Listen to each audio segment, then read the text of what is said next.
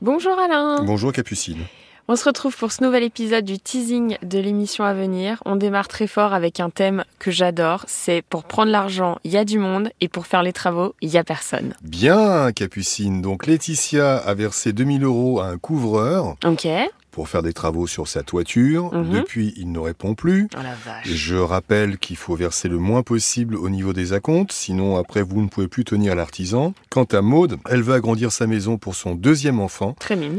L'artisan, évidemment, a délaissé le chantier. Super alors pour ces cas de, de travaux euh, abandonnés. Et là, on va passer dans un autre thème Dans avec l'insolite, dans dans l'insolite. l'insolite, tout Ouais. à fait. Et euh, bah vas-y, raconte-nous ce premier cas parce que je pense que ça va Ah, faire tu- marrer les Tu, tu auditeurs. n'oses pas en parler. hein.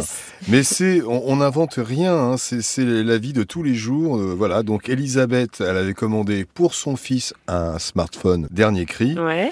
Et devine ce qu'elle a reçu. tu ne sais pas, elle a reçu un sextoy. Ah génial.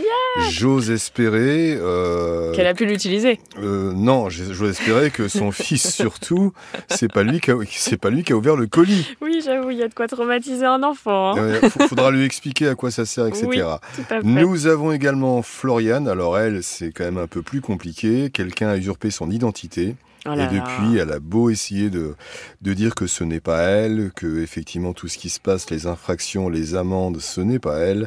Elle est aujourd'hui fichée à la Banque de France et elle a peur évidemment que ça continue avec des prélèvements abusifs, etc., etc. Oh là là. des achats qu'elle n'a pas effectués. Tiens, ça va être un sacré dossier. ça. Et nous avons également, toujours dans l'insolite, Daniel euh, emprunte une route où rien n'est signalisé. Euh, la route est complètement défoncée. D'accord. Il, son pneu explose. Mhm. Il n'y avait pas d'affichage, alors que c'est réglementaire. Ouais. Euh, depuis, donc, ça lui a quand même coûté euh, un peu d'argent. Je crois plus de, plus de 400 euros.